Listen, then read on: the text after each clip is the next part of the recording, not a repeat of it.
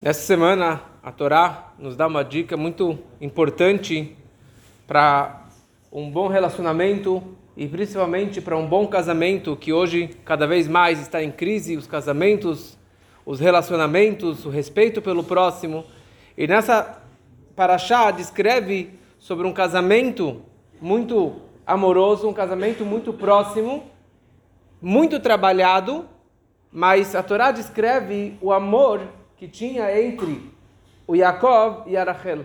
A Torá fala que vai errar Yaakov et Rachel. Yaakov, quando ele encontrou a Raquel no poço, ele a amou. Simplesmente ele, de, primeira vista, amor à primeira vista, ele encontrou a Rachel e ele ficou com amor por ela. Yaakov, ele fala para o sogro, eu quero casar com a Rachel. Essa que era a condição na época, era pré-pago, você vai trabalhar sete anos para você realmente conseguir casar pagar para casar com a minha filha. E a Torá fala uma frase muito interessante, que Jacob ele trabalhou sete anos pela Rachel, que otá, que nos seus olhos esses sete anos foram como yamim achadim, como poucos dias, dias únicos, pelo amor que ele tinha por ela. Ou seja, pelo amor que ele tinha por ela, esses sete anos passaram que a mim Hadim como se fossem um fim de semana, como se fossem alguns poucos dias. Num outro lugar, a Torá também descreve uma linguagem um pouquinho diferente, Bayamim Harabim. Quando a Torá descreve sobre a escravidão no Egito, que foram muitos anos, mas a Torá descreve Yamim Harabim, muitos dias, ou seja, dias no plural, porque a escravidão, o sofrimento que eles tiveram no Egito, foi tão difícil, foi tão pesado para eles, que eram dias que nunca acabavam.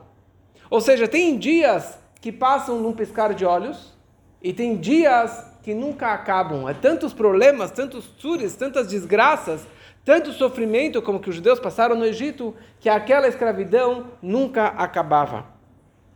Ou seja, quando uma experiência legal, é um momento especial, a pessoa está casada, está feliz, está curtindo, então aqueles anos e aqueles tempos passam rápido, ele passa desapercebido. Mas quando que é sofrido, como que é pesado para a pessoa, isso pode demorar para sempre. Mas a grande questão é que Jacob aqui, ele não estava casado com a Rachel. Ele tava, ele chegou lá, ele encontrou a Rachel, e naquele momento era um namoro kasher, era uma época de Shidur. Eles não, se, não se encostaram, não moravam juntos. Cada um estava na sua tenda. Ela estava com, a com o pai dela. Jacob estava na tenda dele. E ele ficou lá sete anos trabalhando com o rebanho do sogrão. E que sogro que ele tinha.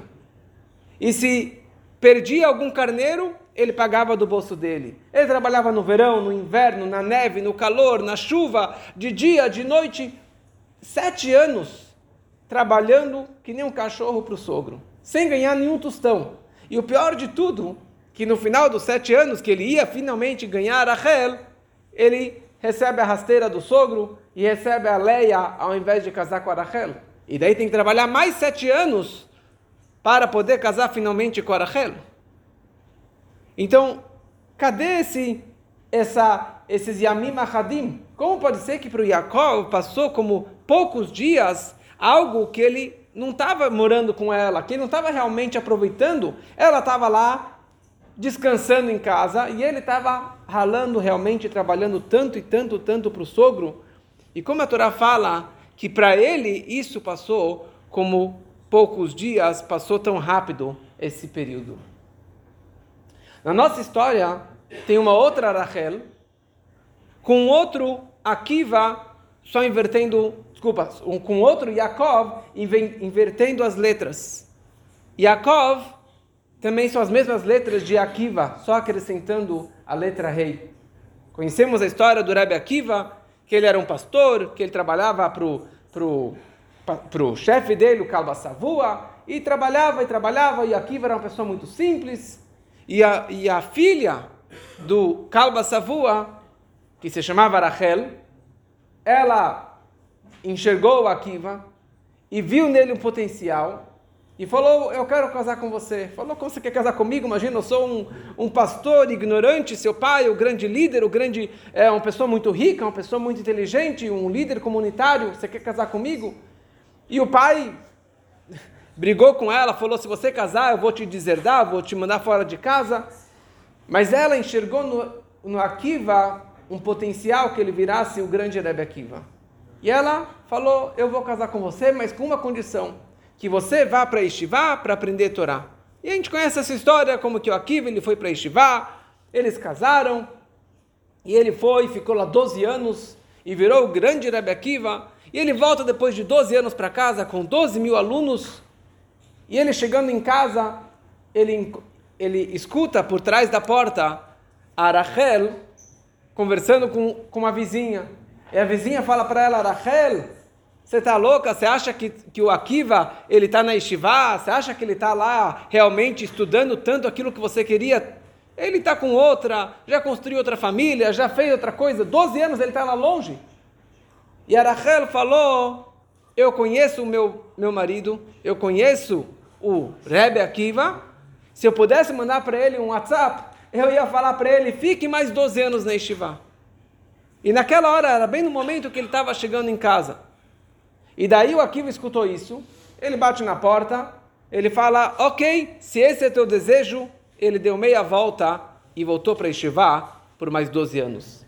Nem entrou em casa, nem colocou o papo em dia, nem ficou alguns dias lá com a esposa, ele simplesmente voltou para Yeshiva por mais 12 anos. Depois de 24 anos, ele volta para casa, ele está chegando, na verdade, já era o grande Rebbe Akiva, que tinha 24 mil talmidim, 24 mil alunos, e ele, quando está chegando na cidade, com todos os rabinos, todas as pessoas importantes vão em direção para rece recepcioná-lo, e Arachel, sabendo que esse era o marido dela, mas ninguém sabia que esse era o Rebbe Akiva, que era o marido da Rachel, muito menos o pai dela. E daí ela se aproxima, e ela tenta se aproximar do, Akiva, do Rebbe Akiva, e os guardas, os, os talmidim, os, os, os, alunos afastam ela, e quando o Rebbe Akiva avistou a Rachel, a sua esposa, ele falou para que ela se aproximasse. E ela se aproximou, se curvou, beijou os pés dele, e daí o Rebbe Akiva vira para o sogro e vira para todos os 24 mil alunos, ele fala uma frase conhecida, Sheli, Shelachem, Shelahu. Tudo que eu tenho, tudo que vocês têm, tudo que vocês sabem, pertence a ela. É o mérito dela, é o mérito da Rachel. Então quer dizer, toda a tradição da Torá, toda a tradição oral, toda a Torá Shebalpé que nós temos, veio e existe graças ao Rebbe Akiva. E a sua guerra que ele teve com os romanos e todas as histórias que ele teve. Mas a pergunta é, por que Rebbe Akiva não entrou em casa por, por um fim de semana? Ficar com a esposa um fim de semana. E ele simplesmente volta para Yeshiva por mais 12 anos. Então, na verdade, existem dois tipos de amores. Existem dois tipos de respeito ao próximo. Existe um tipo de amor que é o amor egoísta, é o amor egocêntrico. Na verdade, tudo ao redor de quem ama. Eu me amo. Eu amo muita coisa. Então eu amo peixe, por isso que eu mato peixe para comer. Então se você me agrada, se você me traz amor, se me traz carinho, se me traz aquilo que eu preciso, então eu também te amo. Mas na verdade eu me amo. É tudo ao redor do daquele quem ama da pessoa que realmente precisa desse carinho. Ou seja, tem casais ou, amigos que moram debaixo do mesmo teto, ou estão o tempo todo juntos, mas eles não se amam. Eles simplesmente, por comodidade, eles estão debaixo do mesmo teto, eles passeiam juntos, mas eles não têm realmente essa aproximação. Porque um, na verdade, está esperando troca de favores, troca de interesses. Mas tem um outro tipo de amor, que é um amor altruísta, que é um amor que você pensa mais no outro do que em si. Você a alegria do outro é a minha alegria, o sucesso do outro é, é, minha, é minha alegria. Então, uma pessoa como essa, que essa ideia aqui está explicado muito na Hassedut e no Mamar do casamento, no Lechadodi, que fala a ideia do Mashpia Mekabel, do doador e do receptor, que o homem ele é o doador e a mulher é o receptor. Então, o papel de uma espia, de um doador, o papel dele é simplesmente doar. Dar, dar e dar. Dar de si, dar do seu tempo, dar do seu dinheiro, dar do seu carinho, dar de tudo que ele tem pelo receptor, sem esperar nada em troca. Esse que é o segredo da Torá, principalmente da Hassidut, para ter um casamento feliz, um casamento de sucesso, quando que o homem ele faz o papel de uma espia, de doador, de dar de si sem esperar nada em troca.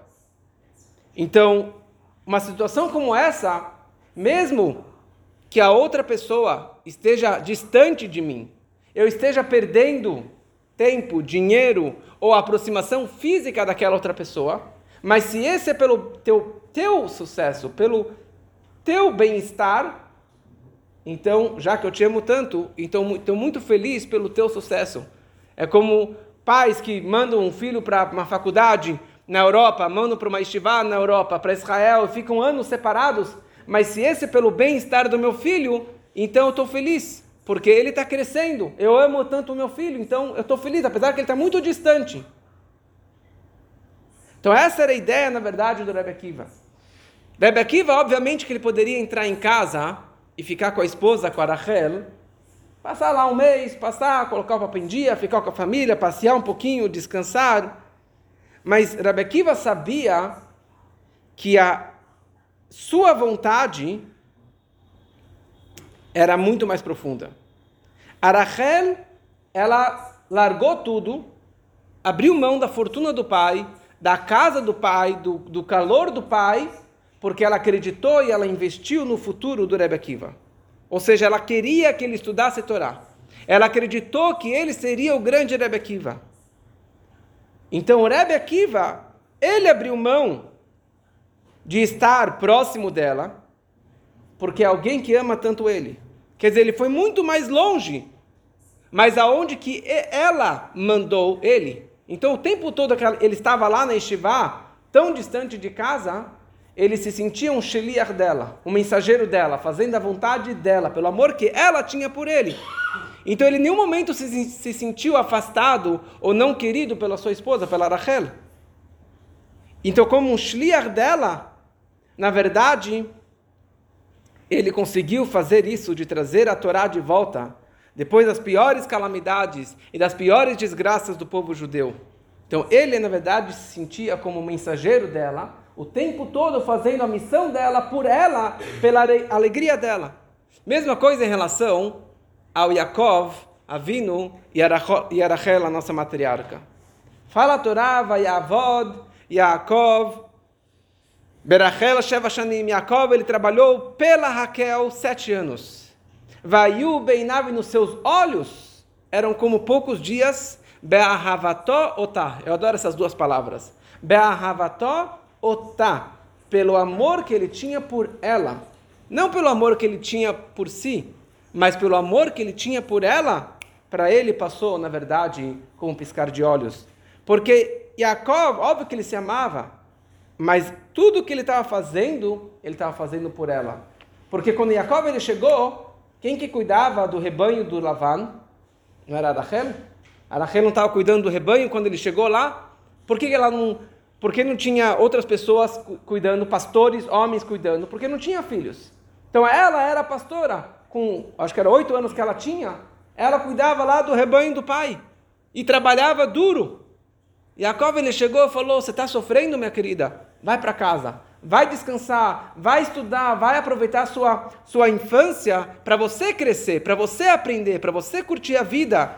Ou seja, ele amava tanto ela então tudo que ele fez, ele fez pelo benefício dela. Então ela foi substituída por ele, que agora ele virou pastor.